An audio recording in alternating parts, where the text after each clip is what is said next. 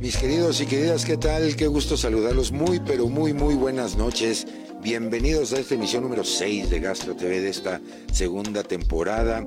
Hoy 27 de enero del 2021, pues dándoles a todos ustedes la más cordial de las bienvenidas, haciendo votos para que ustedes, los suyos, se encuentren muy bien en, términos de salud, en lo económico. Hagamos votos para que vayamos pues sobrellevando de la mejor manera esta pandemia y mientras esto sucede pues nosotros no, no dejamos de seguir con nuestras emisiones cotidianas de Gastro TV, por lo cual pues nos da muchísimo gusto saludarlos, darles la bienvenida y bueno pues aprovechar eh, para invitarlos a que establezcan contacto con nosotros. Ya el equipo de producción ha abierto las redes de contacto para que ustedes pues nos platiquen, nos comenten y sobre todo pues todas las dudas, las preguntas que se puedan generar durante esta emisión, pues aprovechen a la experta que, que hoy me acompaña y que me da muchísimo gusto realmente eh, saludarla, buena amiga, eh, excelente profesional, ella es neurogastroenteróloga, nada más ni nada menos me refiero a la doctora Nuria Pérez y López.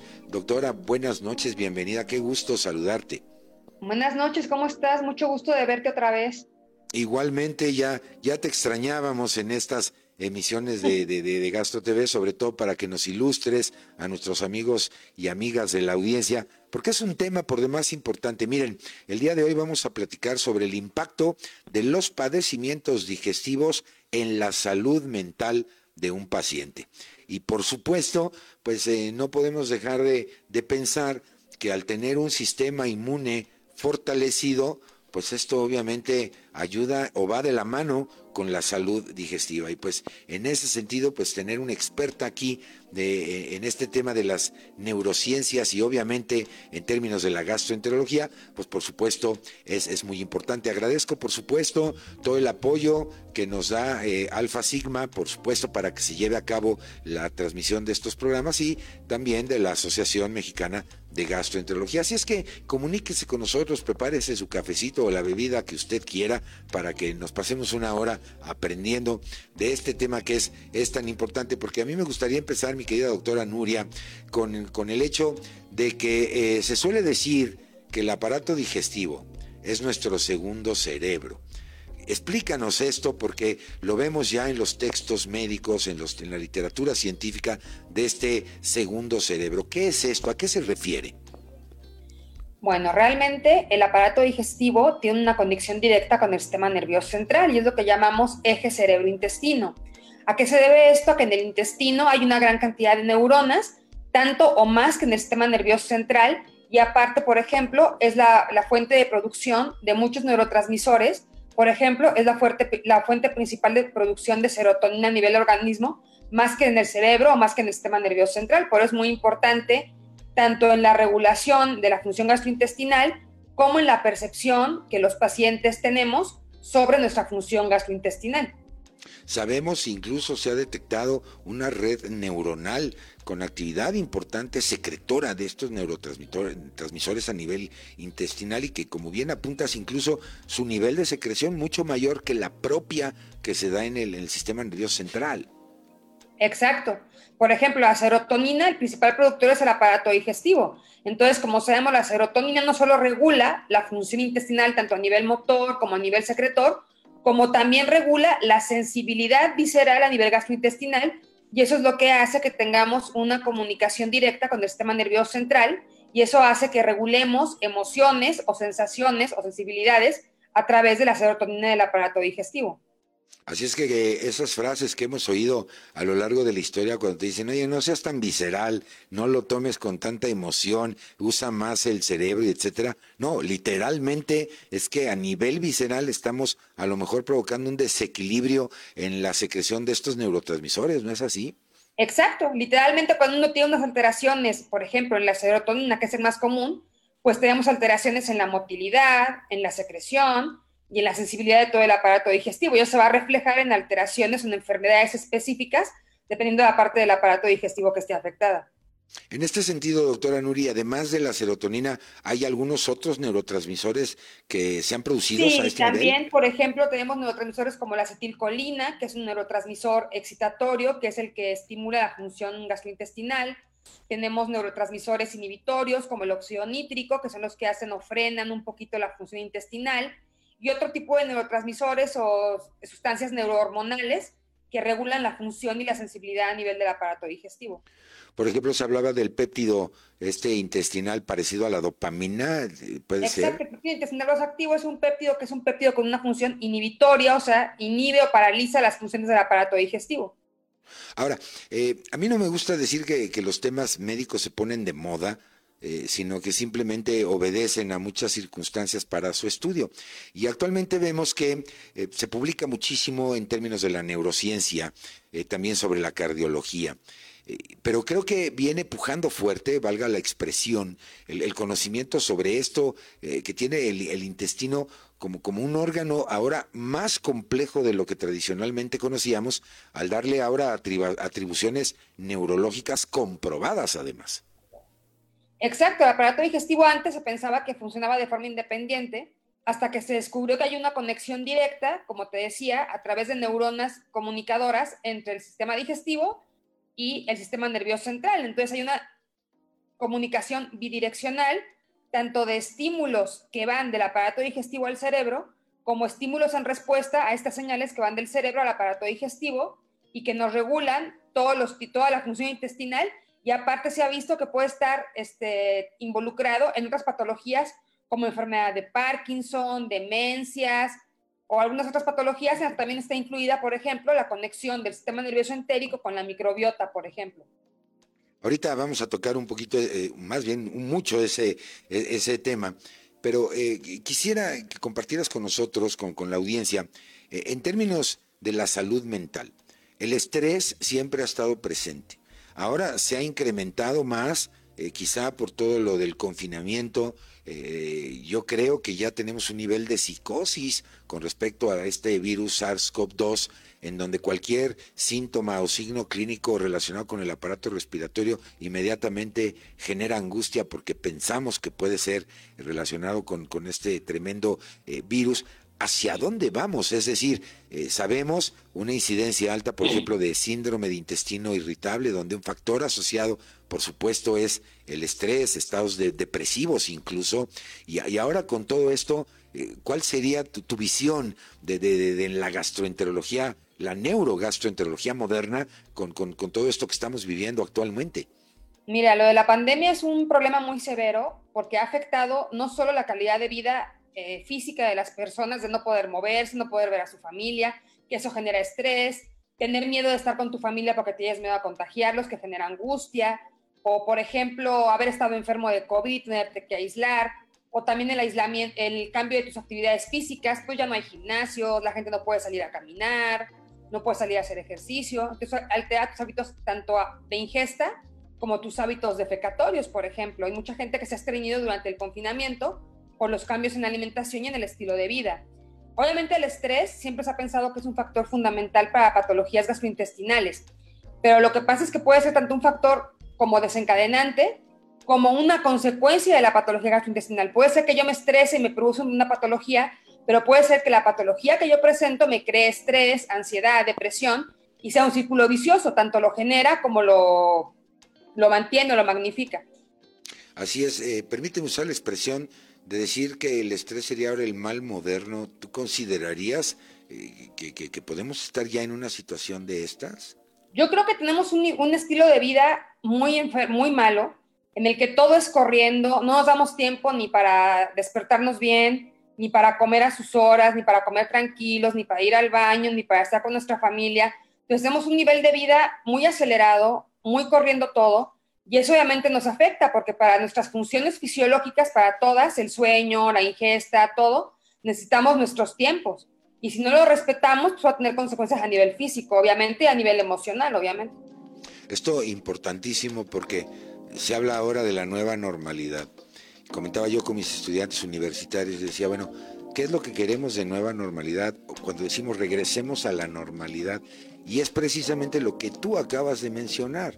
Es decir, esa normalidad en donde comemos en donde nos toca, eh, en, lugares que no son de casa, con la comida no adecuada, siempre andamos deprisa, corriendo, desplazándonos, embotellamiento de tráfico, estrés incrementado por la carga laboral, económica. Y ahora que podemos a lo mejor entrar en un ritmo aparentemente más normal, comer a las horas, con alimentos más saludables, con una convivencia en familia, dando una organización de tiempo quizá más adecuada, pues vemos que esto se ha exacerbado enormemente en términos de la salud mental y por lo tanto en consecuencia con patologías digestivas. Doctora, ¿qué opinión te merece esto? Miedo, así que hay algunos hábitos que hemos tenido en esta pandemia, como por ejemplo el home office, no son necesariamente benéficos ni para la salud física ni para la salud mental. Yo considero que es una forma, por ejemplo, una cierta invasión a tu privacidad, porque antes tú ibas a tu oficina, a tu hospital, a tu universidad, te salías de ahí, dejabas ahí el problema, te ibas a tu casa y tu casa era como tu santuario, donde no tenías ningún problema laboral, ni universitario, ni de ningún tipo, estabas con tu familia, descansabas, etc. Ahora, con el home office, están metiendo en tu casa entonces tienes el trabajo en casa, entonces tienes que estar en el trabajo en casa, más si tienes hijos, cuidar a los hijos, más si tienes otras, otras cosas que hacer, otras cosas que hacer, entonces te quita como un poco de privacidad y un poco de tiempo para ti. Lo que también se, ha visto mucho en estudios de home office, que se extiende mucho el horario laboral. Si a lo mejor antes te ibas a las 4 de la tarde a tu casa, ahora tienes una junta a las 4, luego otra a las 5, luego otra a las 6, entonces acabas duplicando, triplicando las horas de trabajo, entonces realmente el tiempo de descanso o el tiempo de satisfacción personal es poco y eso también influye en la salud emocional, psiquiátrica y en la salud física, obviamente. Pues es tan interesante este primer análisis de que si bien el home office podrá ofertar algunas ventajas como reducir los tiempos de desplazamiento, por ejemplo, de lugares que con tan solo un clic ya se desplazó, pues sí, pero por otro lado es junta tras junta tras junta tras junta y evidentemente los intervalos de descanso, como bien apunta mi querida experta que me acompaña el día de hoy, pues no es tan fácil. Déjame darle algunas salidas a nuestros amigos de la audiencia que ya se están comunicando con nosotros, lo cual agradezco muchísimo. Eh, para los que se acaban de conectar, bienvenidos, muchas gracias. Estamos platicando del impacto de los padecimientos digestivos en la salud mental de los pacientes con la invitada de esta noche en Gastro TV, la doctora Nuria Pérez y López. Eh, que, que, es un placer siempre platicar esto. Pero bueno, saludo a Guadalupe Middle, a Dione Cárdenas, y una primera pregunta, doctora, es por parte de Luther King Lugo, te pregunta si el trastorno de ansiedad generalizado afecta y de ahí podría derivarse a colitis nerviosa. Esa es la pregunta. Muchas gracias, Luther King. Bueno, realmente lo que mal llamamos colitis nerviosa, que es en realidad síndrome de intestino irritable, se ve influenciado por una serie de factores que sí dependen un poquito del estado emocional o del estado psíquico del paciente. Si tenemos un trastorno de ansiedad generalizado, pues una de las manifestaciones es exacerbación de algún trastorno funcional digestivo, como el síndrome de intestino irritable. Y el síndrome de intestino irritable, al ser una enfermedad crónica, también puede provocar o mantener en el tiempo un trastorno de ansiedad. Así es que, pues aquí está la respuesta. Primero, no es colitis nerviosa, es, es, un síndrome de intestino irritable. Aquí la recomendación a nuestro amigo es acudir con un gastroenterólogo, con un especialista, para confirmar ese diagnóstico y, él obviamente, o ella, en este caso ahorita le vamos a pedir sus datos de contacto a la doctora Nuria, pues precisamente lo va a llevar en el, transcurrir de esto. Hay varios tipos de síndrome intestino irritable que estaremos platicando y, sobre todo la parte emocional que sin duda se ve trastocada ante este cuadro. Perfecto. Una segunda pregunta es que te dicen que cuál sería el mejor tratamiento eh, en este sentido del síndrome intestino irritable además de tratar, por supuesto, el cuadro de ansiedad. Bueno, por ejemplo, si yo tengo síndrome de intestino irritable, tengo que ver primero qué tipo de síndrome de intestino irritable tengo, de eso depende el tratamiento. Si por definición lo que predomina es el dolor abdominal, tendré que dejar algo para el dolor, ya sea un antiespasmódico o algún otro medicamento más potente para pacientes que no responden a medicación convencional, como por ejemplo un neuromodulador para regular el dolor, el dolor abdominal. Si lo que predomina es el estreñimiento o la diarrea, se dará terapia para estreñimiento o para diarrea. Y si obviamente tratar la ansiedad puede ayudar mucho a disminuir los síntomas de intestino irritable. Porque, ¿Por qué? Porque los puede mantener en el tiempo. Así es que en este sentido, amigo mío, que nos preguntas, pues yo creo que se requiere de una evaluación, una evaluación completa, psiquiátrica, una evaluación psiquiátrica, incluso. Una evaluación para ver qué está pasando. Exacto, hacer un equipo multidisciplinario, tanto del especialista de la salud mental como en la gastroenterología, para llegar al diagnóstico correcto. Va más allá que una simple recomendación como la escuchamos frecuentemente, el, remedio de la comadre, del tío, de la abuelita, de, ay, tómate esto, fíjate que me mandaron esto, a mí me ha dado buenos resultados. Cuidado, ¿eh? Esto es una situación de consideración. Le sugerimos acudir con el médico especialista o con los médicos especialistas para que vean este, este eh, problema.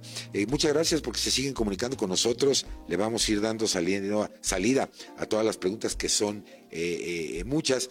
Y, yo quisiera entonces ahora empezar con el tema cuando hablabas de microbiota, que dicho sea de paso, ya no se le llama flora intestinal como tradicionalmente por muchísimo tiempo conocimos, ahora es la microbiota intestinal. ¿Qué papel juega o qué relación tiene esta microbiota, yo diría maravillosa, en, todo esto que estamos platicando, mi querida doctora?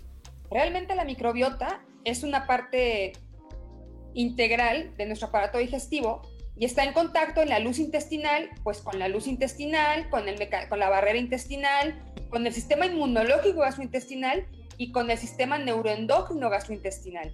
Entonces, es muy importante porque regula muchas de estas funciones. De hecho, hay un término actualmente que conocemos como el eje cerebro-intestino-microbiota, considerando que la microbiota puede tener impacto incluso a nivel del sistema nervioso central y como mencioné, se ha visto que es importante en patologías crónicas como el Parkinson, por ejemplo, o algunas otras demencias, la función de la microbiota y del sistema nervioso entérico en este tipo de patologías eh, de demencia crónica.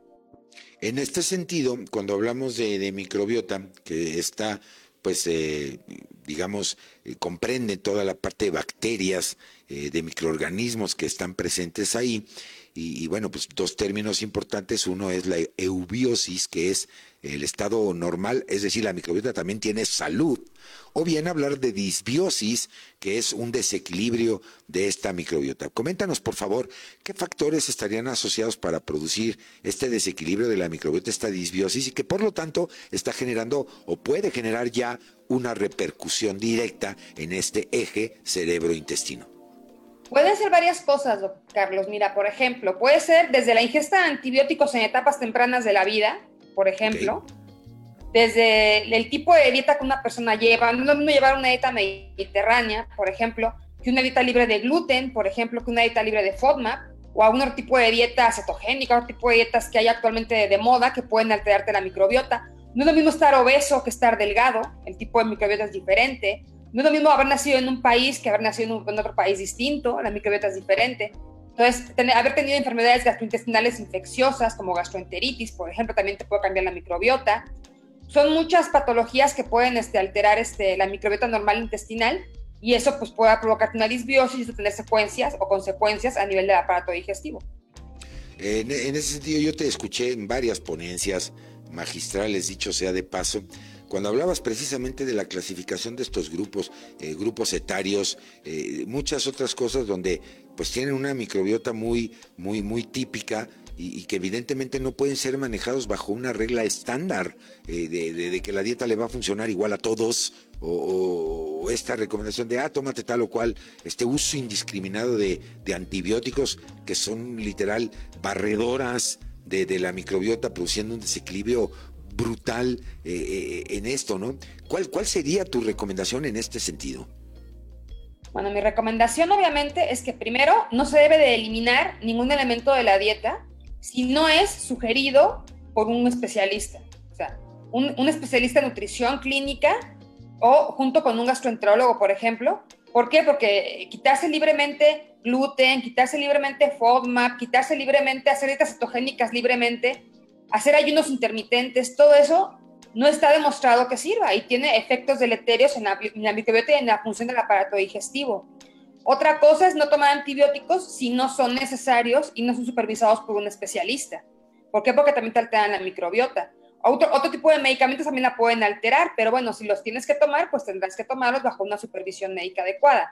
Y se pueden dar suplementos como probióticos, por ejemplo, para tratar de restaurar esta microbiota intestinal y llevarla de una disbiosis a una eubiosis nuevamente para que recuperes un poquito tu calidad de, funcionamiento intestinal. Bueno, pues ahí yo creo que eh, otra vez la recomendación de no andarse prescribiendo, automedicando, sin obviamente la, la orden médica correspondiente. Y, bueno, pues también en este sentido hacer un poco de reflexión que cuando oímos la palabra dieta, como que siempre se utiliza en un panorama restrictivo en el sentido de bajar de peso. Y, no es así, o sea, la palabra dieta lo que quiere decir es eh, qué consumimos, qué calidad de alimentos, qué interacción tenemos con lo que comemos y que con base en eso te hacen el, traje a la medida. Y en este sentido, doctora, veo que el, equipo, eh, el equipo crece. Ya hablábamos del psiquiatra, ahora hablamos del nutriólogo, en, acompañamiento del gastroenterólogo. Estamos hablando entonces ya de situaciones mucho más complejas que un simple malestar de, eh, de, colitis o de una cuestión de nervios, como muchas personas nos dicen, o peor aún, esa normalización de cuadros donde vemos damas, por ejemplo, que traen el laxante en su bolsa y que lo consumen pues ya como parte rutinaria y que cuando les preguntas te dicen es que así he sido yo siempre y, y me lo manejo con, con mi laxante, ¿no? ¿Qué opinión tienes al respecto? Bueno, obviamente cualquier automedicación está contraindicada, sea porque todos los la gente piensa que un laxante no tiene un efecto secundario, pero hay laxantes que tienen efectos secundarios severos. Por ejemplo, si tomas muchas sales de, magnesio para evacuar, muchas mucha magnesio te puedes intoxicar por magnesio si tienes insuficiencia renal y no lo sabes. Por ejemplo, los, eh, los laxantes estimulantes como los enócidos o el bicosulfato de sodio pues pueden provocarte alteraciones en la inervación colónica y eso provocarte a lo mejor colon catártico o después algunos problemas para hacer funcionar el intestino de forma adecuada, además de cambios en el aspecto de la mucosa colónica. Entonces, ningún medicamento es recomendable tomárselo sin una supervisión médica, ¿ok? Porque todos deben de ser vigilados por un profesionista. Pero sí es muy importante eso que dijiste, que la dieta no es quitarse cosas. La dieta es ir con una persona que te haga un traje a la medida, un saco a tu medida, de qué tienes que comer, cuándo te lo tienes que comer y cómo lo tienes que combinar. No se trata de que porque, ay, porque fíjate que mi prima fue celíaca, pues yo me voy a quitar el gluten, porque yo leí en una revista que quitarse el gluten es maravilloso. Entonces, no es cierto porque el gluten también cumple ciertas funciones gastrointestinales importantes y si no lo consumes, pues puedes tener alteraciones, por ejemplo, en la microbiota, por ejemplo. Es muy importante que siempre que vas con un gastroenterólogo, este te recomiende con un nutricionista, un nutriólogo, que te acompañe en ese procedimiento de cambiar tu dieta, no de quitarte cosas, sino de cambiar tu dieta y adecuarla a tu patología o a tu salud digestiva. Pues ahí están, creo que las recomendaciones siempre convergen en el mismo sentido, no a la automedicación, la consulta eh, al especialista, si hay alguna sospecha, algún signo de alarma, dolor abdominal persistente, cambios en los hábitos de intestino, de evacuación, la consistencia de las de las heces, pues inmediatamente acuda con el especialista, no tenga pena, no tenga miedo, al contrario, creo que va a recibir ayuda. Muchas gracias a Belén Cárdenas y a Mila Carmen Velasco, Silvia Rose, que está con nosotros, y Claudia Ponce, muchas gracias. Te pregunta, doctora, otra vez el tema de que si la ansiedad podría provocar la enfermedad del reflujo gástrico. Debe ser gastroesofágico, quiero pensar. El reflujo gastroesofágico no se, no se produce por estrés porque en realidad no es un trastorno funcional digestivo, no es un trastorno del eje cerebro-intestino, es una enfermedad orgánica en la cual puede haber alteraciones como hernia yatal, alteraciones en, el funcionamiento del esfínter esofágico inferior, alteraciones motoras del esófago, que alteraciones del vaciamiento gástrico que favorecen que no tenga reflujo. La ansiedad lo que puede hacer es exacerbar los síntomas o que la persona esté hipervigilante con respecto a sus síntomas. Yo lo que le recomiendo es primero acudir con un especialista para ver si realmente es reflujo lo que ella tiene y ya ver, porque hay otras enfermedades que simulan reflujo, que son trastornos funcionales, que sí pueden estar provocados por ansiedad. Pero para eso hay que definir para ella qué es reflujo y en base a eso ver qué estudios hay que hacer para ver si es un reflujo verdadero o es un trastorno funcional y entonces sí tendría mucha relación el tratamiento de la ansiedad. Pues ahí está. Ahí está la, respuesta. Muchas gracias por la, por la pregunta. Ahora, entrémosle un poco a, esta situación terapéutica que vemos también con mucha frecuencia, donde muchos fármacos tratan de aliviar la depresión a través del incremento en los niveles de serotonina. muchos expertos, eh, lo sabemos, han, considerado que, este extra, digamos, de, secreción de este neurotransmisor en el cerebro, aparentemente es lo que ayuda a mejorar el estado de ánimo. Pero si consideramos lo que tú ya nos explicaste esta noche, de que el 95% de la serotonina del organismo se encuentra en el sistema digestivo, luego entonces la pregunta obligada es si realmente estos fármacos son de utilidad, doctora, o están teniendo un efecto, diría yo, placebo, porque realmente el impacto no está siendo a nivel eh, del sistema nervioso central. Eh, ¿Qué opinión tendrías al respecto? Bueno, realmente no puedo yo comentarte a fondo realmente lo de los medicamentos psiquiátricos, porque para eso teníamos que, tener aquí un experto en salud mental y en psicofarmacología.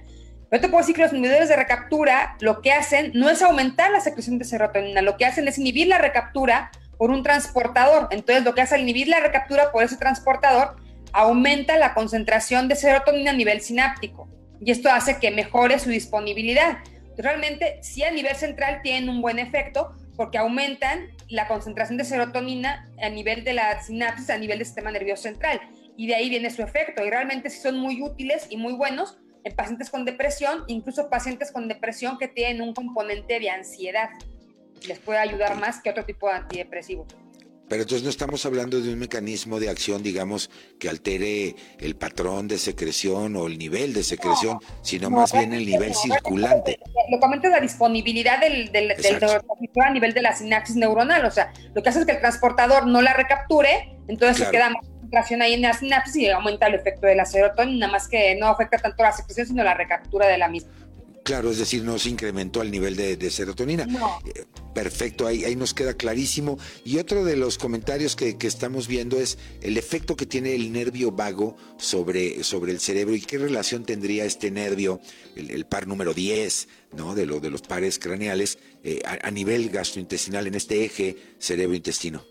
el nervio vago es un pilar fundamental en la inervación extrínseca e intrínseca del aparato digestivo como sabemos, tiene su origen a nivel del sistema nervioso central en el núcleo dorsal del vago y de ahí inerva pues todas las vísceras, corazón, aparato digestivo, hígado, vaso, todas las vísceras importantes son inervadas por el nervio vago.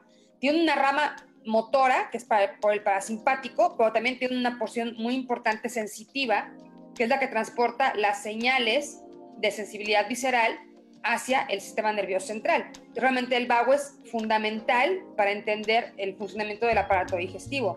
Y sí puede haber alteraciones en el vago que hagan que eh, haya alteraciones a nivel de funcionamiento del sistema nervioso central. Esto, por ejemplo, lo vemos cuando antes hacían cirugías de úlcera péptica y se hacía una vagotomía, pues se alteraba el vaciamiento gástrico, el funcionamiento intestinal, etcétera, por lo cual sí, la influencia del vago es básica para el funcionamiento del aparato digestivo. ¿No? Y incluso eh, la participación en el manejo clínico del dolor. ¿no? Creo que el vago tiene una participación también importantísima en la cuestión del dolor, eh, de ese plexo eh, gástrico, digamos, ¿no? para, para, para, para controlarlo, porque hablamos de una retroalimentación, es decir, tendríamos una comunicación intestino al cerebro, cerebro al intestino, es decir, es recíproca esta comunicación. Exacto, la comunicación es cerebro-intestino, intestino-cerebro.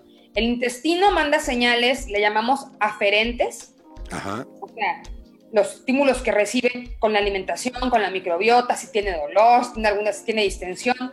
Ese cerebro viaja a través de la médula espinal a partir del tracto solitario y llega hacia el tálamo, donde se, se procesan las señales del dolor, o hacia la amígdala, que es el centro que está relacionado con el control de las emociones y es el que nos y la, corteza prefrontal. Entonces, todo eso hace que tengamos una percepción del dolor, del, del estímulo físico y aparte una percepción emocional de los recuerdos o de lo que tengamos relacionado con esa sensación que estamos teniendo en ese momento.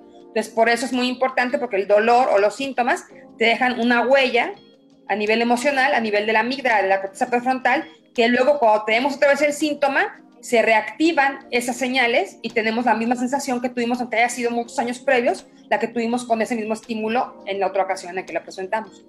Fíjense nada más qué, qué importante todo lo que estamos viendo de esta parte de la fisiología. Y, en esto no, no puedo dejar de preguntarte, cuando hablábamos de toda esta distribución por grupos, por edades, por, por todo esto, eh, la relación, digamos, entre el cerebro y el intestino, ¿hay alguna edad en que sea más relevante o más predominante o siempre es la misma una vez que se establece? Bueno, obviamente en la, en la infancia esta relación no es tan significativa porque todavía no, señaliza, no tenemos señalizadas muchas muchas cosas en el aparato digestivo, se está desarrollando la microbiota, estamos mm. aprendiendo sensaciones, a reconocer sensaciones, pero ya en la edad adulta, a partir de la, a partir de la adolescencia y la edad adulta, la función, el función se mantiene, de, forma, de forma ya regular.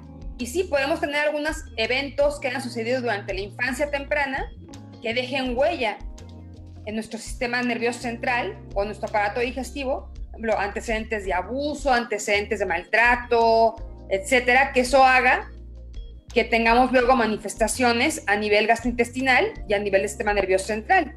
Pero sí, generalmente eso queda establece, se establece desde primeras etapas de la vida.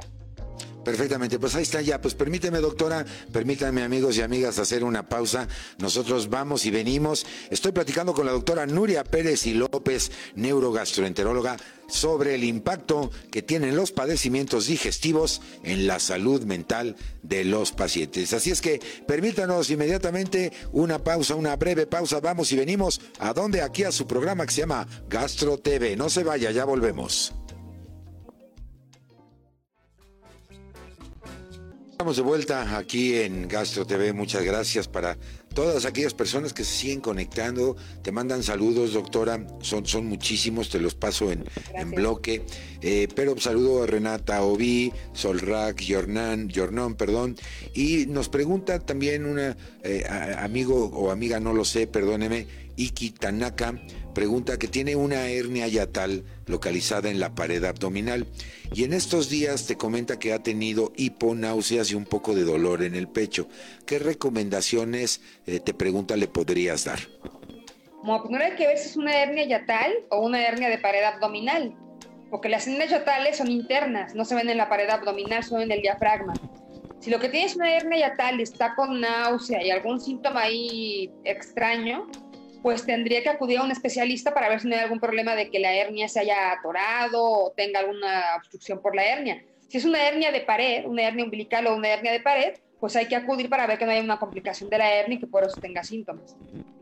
Perfecto. Y, bueno, pues obviamente también a ver si producción nos ayuda poniendo los datos de contacto de, la doctora. Si nos puedes ir comentando, doctora, dónde te podrían localizar, porque obviamente en una transmisión como esta, pues no vamos a poderle solucionar eh, su problema, pero para que en dado caso si pueden consultarte, bajo qué vía lo pueden hacer.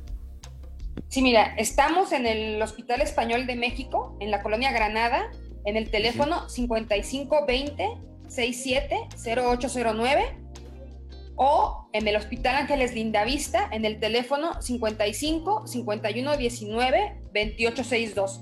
Ahí los podemos atender con mucho gusto para cualquier duda, cualquier consulta, será un placer poder atenderlos perfectamente, obviamente eh, observando todas las medidas sanitarias. ¿O tienes el servicio, por ejemplo, que te puedan consultar por línea, eh, videoconsulta? Tenemos servicio, en línea, tenemos servicio ah. en línea a través de una plataforma de medicina por internet.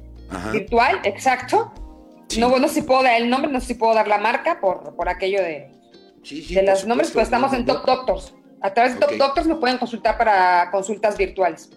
Perfectamente. Y eh, amigos, amigas, a través de la página de Gastro TV, también usted puede eh, establecer contacto con el equipo de producción y ellos a su vez lo ponen en contacto con, nuestra especialista del día de hoy, que es la doctora Nuria eh, Pérez y López, para que usted facilite este contacto y lo la, puedan atender con, mucho gusto.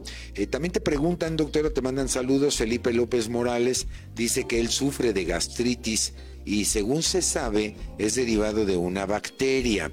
Eh, ¿Me podrían decir si hay especialistas eh, en este tema, por favor? No, sé si se refiere a Helicobacter Helicobacter, yo creo, realmente. Lo más seguro, ¿verdad? Realmente lo más seguro es que sea por Helicobacter, pero bueno, primero hay que hacer estudios para ver si realmente es gastritis, qué tipo de gastritis es, si es por Helicobacter, y tiene que acudir pues con un gastroenterólogo para que le dé el apoyo y la orientación adecuadas para el manejo de la patología.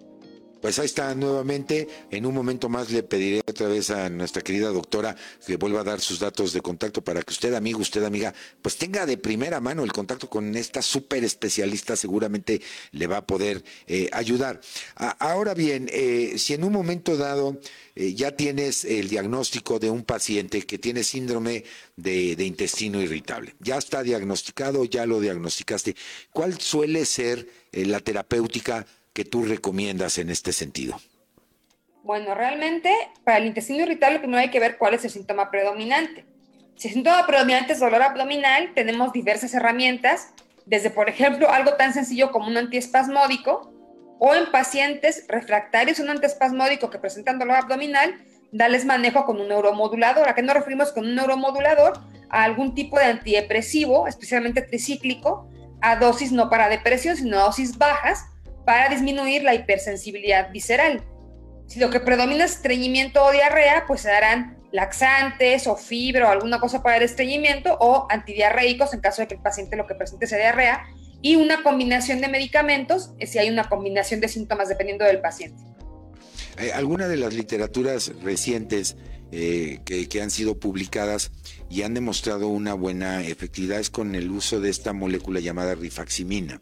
¿Qué opinión te merece la, utilización de esta molécula que al parecer es novedosa y está teniendo un impacto importante eh, en, tu expertise? ¿Qué nos podrías decir? La rifaximina es un antibiótico no absorbible, se absorbe menos del 1%, que actúa a nivel de la luz intestinal, regulando el tipo de microbiota que tenemos a nivel del colon.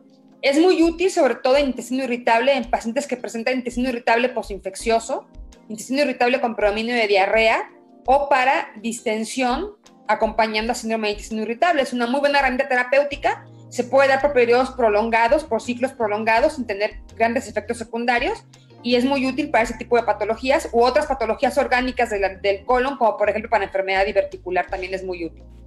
Ah, perfecto. Pues, pues mire, yo le voy a dar una opinión simplemente como, como médico. Si esta experta que me acompaña el día de hoy dice que la rifaximina puede ser útil en la terapéutica, créale, porque las credenciales de la doctora Nuria son verdaderamente de una experta en la materia y esta molécula no es de que se lo comentó la comadre o la tía o lo leyó en Doctor Google, es porque realmente hay evidencia robusta y en la opinión de esta experta yo creo que vale la pena considerar, pero otra vez, acérquese al especialista para que precisamente le diseñe la terapia, porque ya, ya nos comentaron la doctora ampliamente, hay varios tipos de síndrome de intestino irritable donde hay varios síntomas. ¿Cuál es el que predomina? ¿Qué tipo es? ¿Hay estreñimiento? ¿Hay diarrea? ¿Hay combinación en un momento dado de, de algunos de estos tipos? Pues evidentemente para que usted encuentre la terapia, porque se convierte en un viacrucis, Nuria, de, eh, en un eh, trastorno también eh, económico, eh, llegan siempre con una cantidad de estudios, no tienen el diagnóstico final, la calidad de vida está trastocada porque el entorno familiar es otra vez mi mamá o mi papá con los problemas gastrointestinales, emocionalmente ya no tenemos esa buena convivencia. Me parece que un diagnóstico acertado es lo primero por lo que tenemos que empezar, ¿no crees?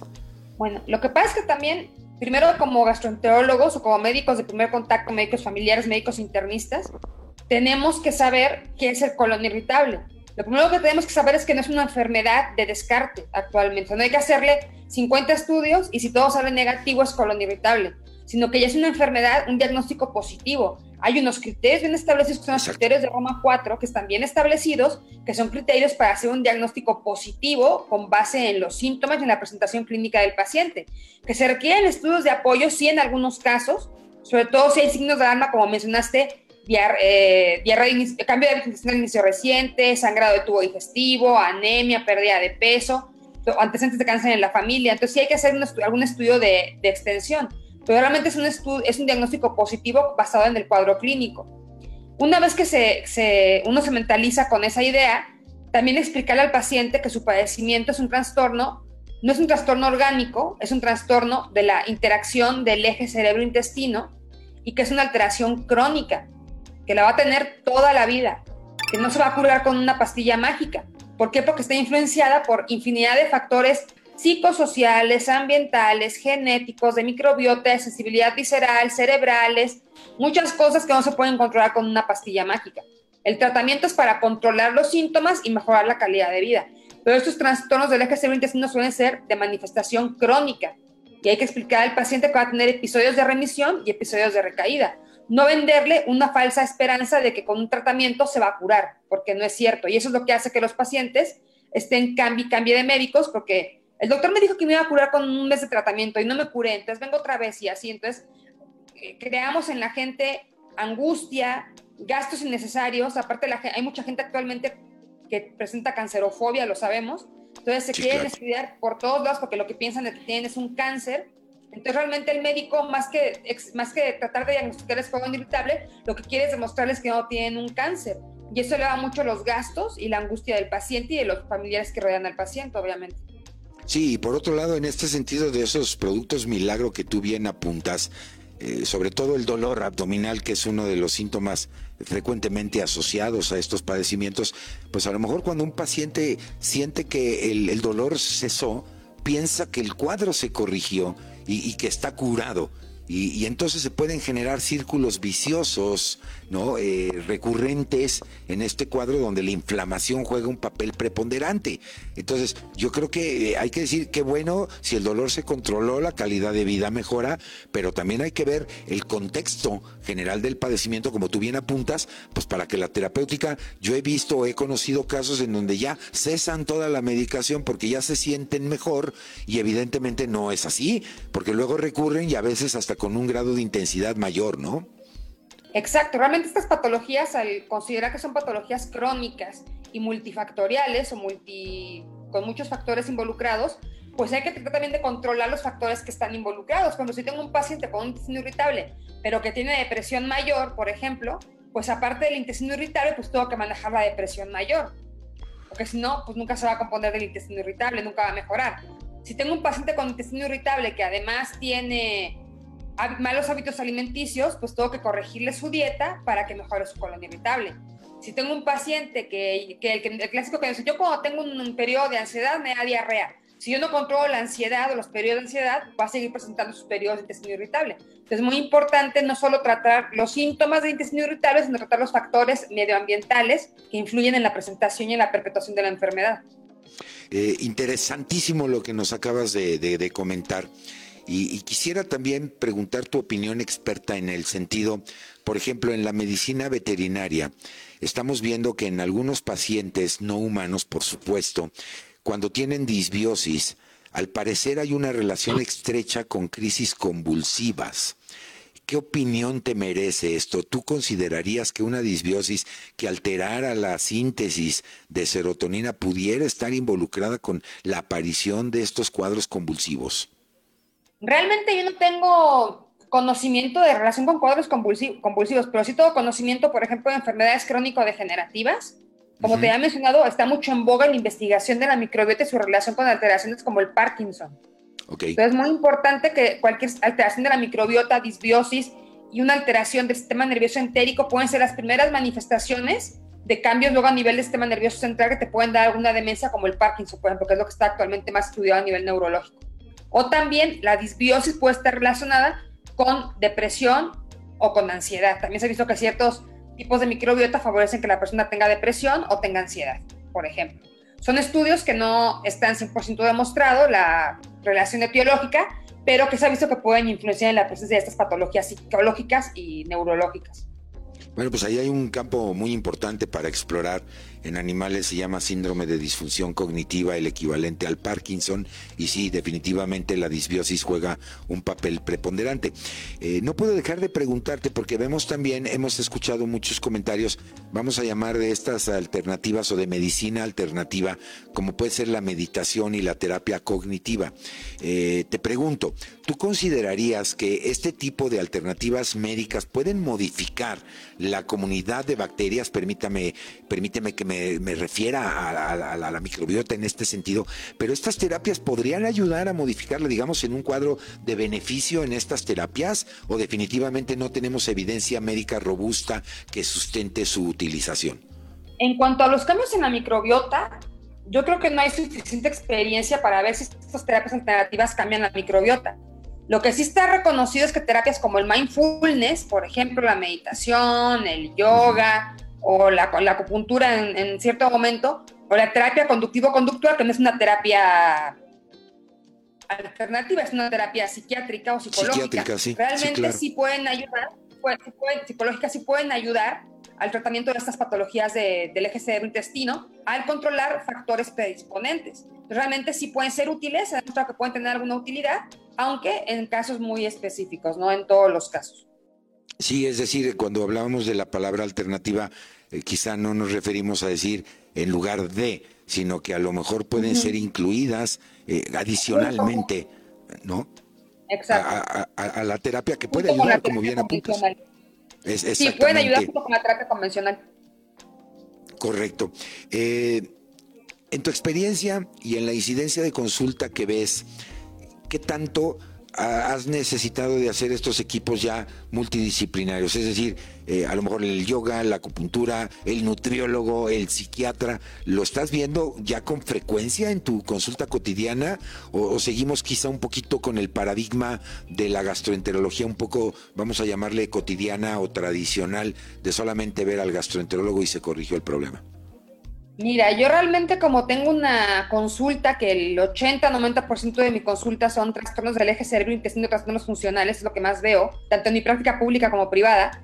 Para mí el manejo interdisciplinario es básico. Yo necesito tener un paciente, un psicólogo, un psiquiatra, un nutriólogo, para que manejen este tipo de patologías. Incluso mandar a los pacientes a clases de yoga, mandarlos a con un acupunturista que le tengan confianza, mandarlos este, a hacer terapia conductivo-conductual entonces tienes que tener una red de apoyo porque uno como gastroenterólogo no puede cubrir todo lo que abarca un trastorno funcional o un trastorno del eje cerebro-intestino. Uno maneja la parte gastroenterológica, pero si un paciente tiene depresión mayor, tiene ansiedad, tiene, enfermedad bipolar, tiene algún tipo de trastorno psicológico o psiquiátrico, o tiene una, una, alteración de la dieta, pues tiene que ver la persona con más experiencia en el manejo de esas patologías. O sea, que tener un equipo multidisciplinario. Eso actualmente es básico para un gastroenterólogo. Fíjate que me, has hecho recordar mis etapas de universitario, cuando uno de mis mentores decían, eh, no hay enfermedades, hay enfermos. Y, una enfermedad puede manifestarse eh, en un catálogo de posibilidades diversas en, cada paciente que, sufre eh, el problema. Y, va de la mano precisamente con lo que me acabas de decir, ¿eh? ¿no? A lo mejor eh, un tipo de dieta con un paciente no es la misma que en otra, aunque a lo mejor el, diagnóstico sea el mismo para los dos, pero, pero la, la, la, la, eh, la semiología en cada paciente obviamente es diferente y además creo que estamos ávidos de escuchar o, pedirle al especialista que nos escuche cuando esos trastornos emocionales están presentes, ¿no? Y, y en ese sentido mi pregunta sería, doctora, la parte emocional para el gastroenterólogo, más allá de lo técnico, más allá de lo cognitivo, es fundamental el poder escuchar, el ser empáticos con ese paciente que, está sufriendo, no solo en la parte funcional u orgánica, sino en la parte emocional. Qué importante es la sensibilidad del médico. Mira, la verdad es que como siempre nos han enseñado desde que éramos estudiantes de medicina, el pilar fundamental de nuestra carrera es la relación médico-paciente. Y la relación médico-paciente incluye muchos aspectos. No es lo mismo que yo le diga a un paciente, por ejemplo, tienes una enfermedad crónica, no se le va a quitar. Sí. O sea, casi, casi no me esté molestando, así va a estar siempre. A que le expliques que es un padecimiento del eje cerebro-intestino, que es una alteración bidireccional a nivel neuronal, que es una enfermedad crónica, que se puede controlar con medicamentos, que va a afectar su calidad de vida, pero que trataremos de que lo afecte lo menos posible, etcétera. Es muy diferente a un paciente que es una enfermedad crónica y que nunca se va a curar. Desde cómo se lo dices, cómo se lo explicas, cómo te relacionas con él, cómo lo haces consciente de su enfermedad y de cómo él puede controlar su enfermedad, es muy diferente para la, evolución del paciente. Se ha visto que, de, cómo te, te manifiestas con el paciente va a ser la respuesta al tratamiento. Y a lo mejor tú puedes darle el mejor tratamiento del mundo, pero si no hiciste ese clic con el paciente en la consulta, pues nunca va a regresar contigo. Aunque se sienta bien, nunca va a regresar contigo. Entonces es importante basar en el pilar que es la relación médico-paciente y en cómo te comunicas, en tus habilidades de comunicación con los pacientes. Sí, sin duda, lo que este mentor me decía, la apapachoterapia, es fundamental no, no, perder de vista que un paciente no es un número de expediente o una cuenta por cobrar, sino que es un ser humano que requiere de esta, de, esta ayuda. Y un segundo elemento, doctora, es eh, pues esa parte hipocrática del tratamiento nunca debe ser peor que el problema original. ¿No? Eh, ese principio de, en latín que todos conocemos como médicos de, no dar un tratamiento que eh, complique más el cuadro eh, del cual está padeciendo. Obviamente, por ejemplo, en el caso, por ejemplo, muy específico, cuando, damos a, cuando le damos al paciente un neuromodulador, por ejemplo, un antidepresivo, para el manejo de esos trastornos, pues el antidepresivo tiene efectos secundarios. Tú tienes que explicarle al paciente qué efectos secundarios puede esperar con ese medicamento. Porque hay pacientes que no, no, no lo van a aceptar por los efectos secundarios o que una vez que los presentan van a querer retirar el tratamiento, aunque les haya servido para la patología gastrointestinal. Entonces es muy importante ver qué tratamiento le queda a cada paciente. Digamos que el tratamiento es como un traje a la medida. No le va a quedar el mismo tratamiento a dos colones irritables diferentes porque las personas son diferentes y su entorno es diferente. Entonces, y aparte, hablando un poquito también de la, de la farmacogenética, pues obviamente no va, no va, a metabolizar igual un paciente que otro paciente, no le va a caer igual un paciente que otro paciente. Es muy importante que te vea un médico especialista, que te haga un traje a tu medida para que tengas un tratamiento personalizado y que realmente te vaya a servir. Pues ahí está, tenemos aquí una eh, fiel exponente de esta empatía, de ese non primum non sere, este, este principio fundamental que no generar más daño que lo que ya se tiene en la enfermedad. Pues nosotros se nos acabó el tiempo, eh, es un privilegio, un placer, una delicia platicar contigo, pero tus comentarios finales, tu recomendación a la eh, audiencia y nuevamente tus datos de contacto, por favor, Nuria.